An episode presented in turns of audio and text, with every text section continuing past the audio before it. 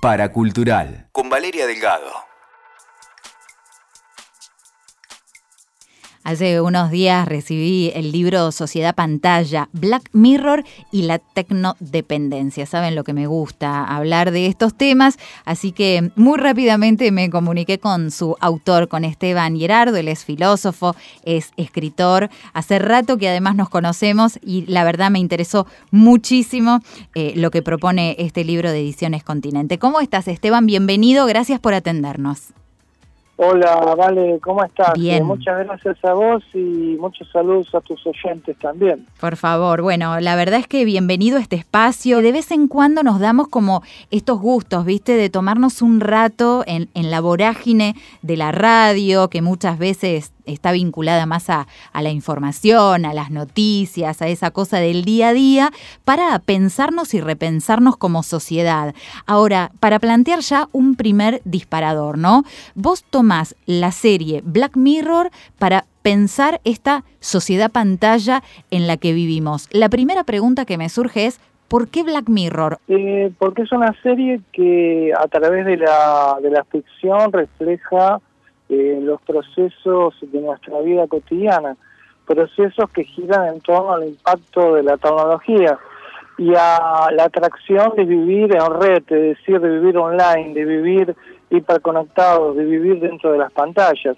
Es decir, esa sobredosis de tecnología de pantallas es un poco el ámbito en el cual se da Black Mirror, lo convierte en fantasía, lo convierte en capítulos unitarios y a partir de, esa de esa ficción, de esta serie, de esta de este ejercicio de ciencia ficción en parte, eh, me pareció que era muy válido para eh, convertirlo en pensamiento, en reflexión y en una inquietud respecto a cómo nos estamos constituyendo como personas en una relación benéfica y muchas veces adictiva con los dispositivos técnicos y con las pantallas. Claro. Para quienes no vieron la serie, les quiero contar que, como recién decía Esteban, son capítulos unitarios, ya va por la cuarta temporada, hay 19 capítulos a disposición y todos abordan como un tema distinto, pero claro, el eje está puesto en esto, ¿no? En la tecnología y cómo nos atraviesa.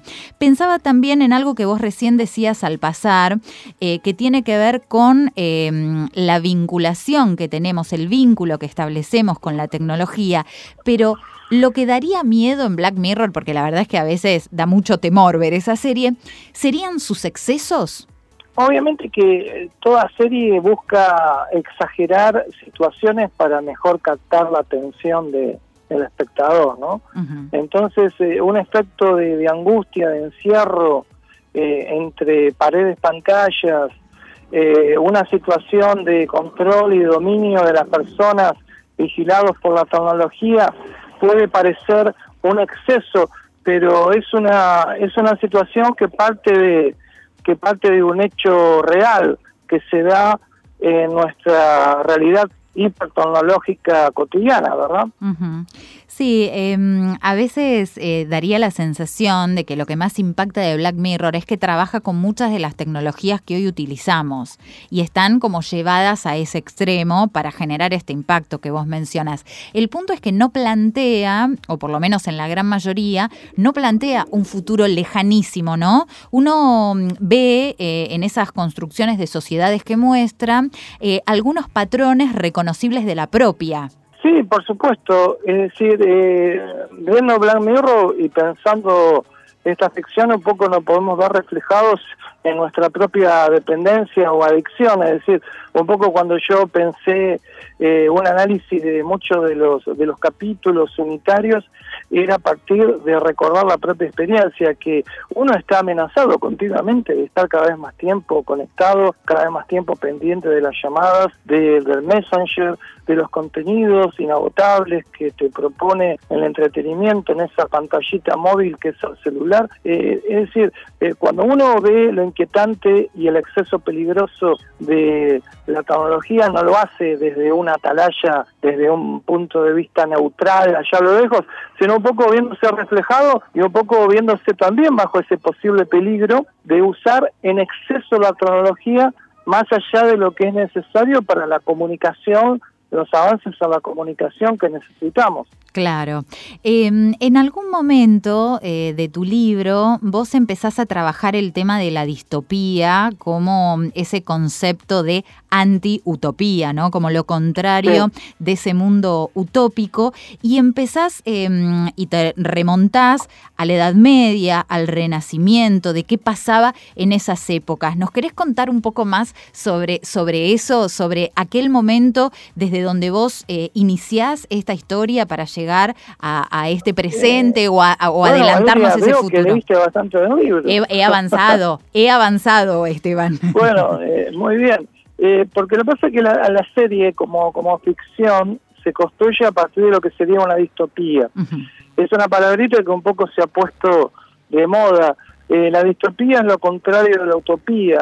la, utopía era lo que nace en la modernidad a partir de autores como Tomás Moro, que después lo toma Marx, que crean por la literatura eh, una visión de una isla donde la sociedad es justa, donde hay igualdad, y eso se quiere que sea un proyecto para el futuro. La utopía ve de forma positiva el futuro, va a haber progreso por la razón, por la ciencia. Pero estamos en el siglo XX, en el siglo XXI, donde han pasado demasiadas guerras, eh, demasiada violencia, y entonces eh, la respuesta hoy es la distopía, es decir, ver el futuro ya no en términos optimistas, sino que en el futuro se va a radicalizar eh, lo vinculado con eh, un control tecnológico, con el conflicto, con las guerras, al punto que las distopías, como la verdad que siempre son primas o están cercanas de otra otro lenguaje de la ficción que tiene que ver con lo posapocalíptico, eso que está en el trasfondo de otra ficción de alcance masivo y global como es Walking Dead, ¿no? Claro. Es decir, pensar que el futuro va a ser distópico, va a ser peor, e incluso pensar que ya hubo una gran catástrofe, aunque no se explique muy bien cómo, y a partir de esa catástrofe, visión distópica, pesimista del futuro, lo único que le queda a los hombres es buscar cómo conseguir alimento y cómo sobrevivir en luchas entre tribus humanas que buscan únicamente sobrevivir, ¿no? Sí. Eh, pensaba también en otro de los capítulos de tu libro, estamos hablando con Esteban Gerardo de su libro Sociedad Pantalla, Black Mirror y la tecnodependencia, porque te metes en uno de los capítulos que a mí más me impresionó de la serie, que fue toda tu historia. Y, mm, este eh, capítulo, digamos, como para, para brevemente eh, mencionarlo, tiene un personaje central que usa una memoria que está incorporada, una memoria digital que está incorporada para recordar y analizar lo que él vivió. Es impresionante, es como que ya en un futuro no vamos a estar viendo ficciones en pantallas, sino que podemos ver nuestra propia vida. Y vos ahí haces un link, haces un, una especie de cruce eh, de disciplinas y, metes ahí el Funes, el memorioso de Borges, ¿no? Em, ¿Cómo funcionaría eh, e, e, ese encuentro entre estos dos mundos? Eh, bueno, porque eh, lo que se plantea justamente en ese capítulo que vos comentás es una, un mejoramiento tecnológico de la memoria que a partir de un implante que se coloca quirúrgicamente en el cerebro permite que nuestra memoria ya no sea la memoria endeble que va olvidando con el paso del tiempo, que va experimentando una fuga de recuerdos o de información, sino que se imagina en un futuro no muy lejano por ese implante en el cerebro que el ser humano viviría en una memoria total. Entonces lo puede recordar todo. y además todo lo que recuerda es como una imagen en pantalla que la puede editar, que la puede cortar, copiar y por lo tanto puede tener un dominio total sobre sus recuerdos. Eh, y esto con consecuencias peligrosas para la convivencia porque recordarlo todo puede ser eh, alimentar los conflictos que a veces se debilitan cuando olvidamos. Claro. Y esta memoria total como algo peligroso es algo que también está, como vos recordás, en la Funes el Memorioso, un famoso cuento de Borges donde un muchachito enterriano sufre un accidente, empieza a recordarlo todo, pero recordarlo todo no lo hace más feliz o un ser humano más seguro, sino que de alguna forma lo expone más al conflicto y al límite. Y finalmente esa persona Funes que lo recuerda todo como estos personajes de un futuro cercano de Black Mirror termina pagando un alto precio a nivel humano. Claro, hay algo maravilloso, quisiera rescatar dos frases de, ese capítulo que, que, vos mencionás, digamos, dos reflexiones tuyas a propósito de ese capítulo en tu libro, donde decís que la memoria natural u orgánica sí permite el don del olvido, hablas del don del olvido, ¿no? Como algo positivo. y que este, eh, el olvido es incluso una necesidad del sistema nervioso, es como que sería imposible pensarnos en un hoy con ese implante de memoria digital sería imposible vivir así.